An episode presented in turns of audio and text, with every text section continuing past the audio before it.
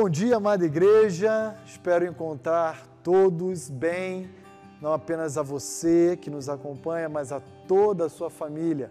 Estamos aí hoje, segunda-feira, iniciando mais uma semana na presença de Deus.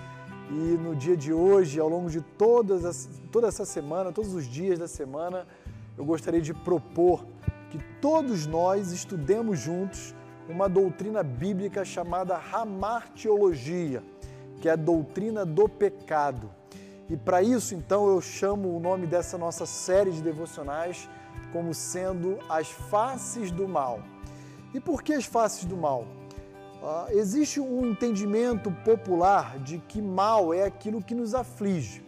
Então, dependendo da cultura e do costume de cada ser humano, cada um atribui um sentido para a expressão mal.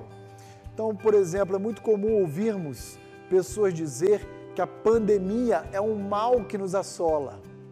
Também é muito comum e recorrente ouvirmos, vendo matérias jornalísticas, de que a injustiça, a corrupção é um mal presente no Brasil. Também poderíamos dizer que, à luz das Escrituras Sagradas, Satanás é o mal personificado.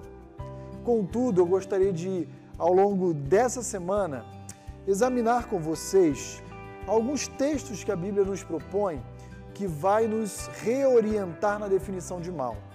E para isso, então, gostaria de começar convidando você a abrir comigo sua Bíblia em Isaías 59. Quero ler os versos 1 a 3 de Isaías 59 e identificar com cada um daqueles que tem nos acompanhado que o maior mal que pode existir no mundo chama-se, portanto, pecado. Qualquer outra expressão de mal tem que estar ligada, relacionada à ideia bíblica de pecado. É o que, por exemplo, Isaías 59 nos ensina quando o profeta nos diz o seguinte: Eis que a mão do Senhor não está encolhida para que não possa salvar, nem surdo o seu ouvido para que não possa ouvir. Mas as vossas iniquidades fazem separação entre vós e o vosso Deus, e os vossos pecados encobrem o seu rosto de vós, para que vos não ouça. Porque as vossas mãos estão contaminadas de sangue e os vossos dedos de iniquidade. Os vossos lábios falam mentiras e a vossa língua profere maldade.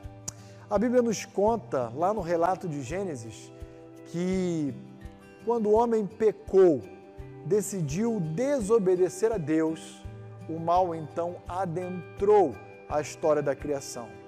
E com a presença do mal nessa realidade, veio consigo inúmeras consequências devastadoras.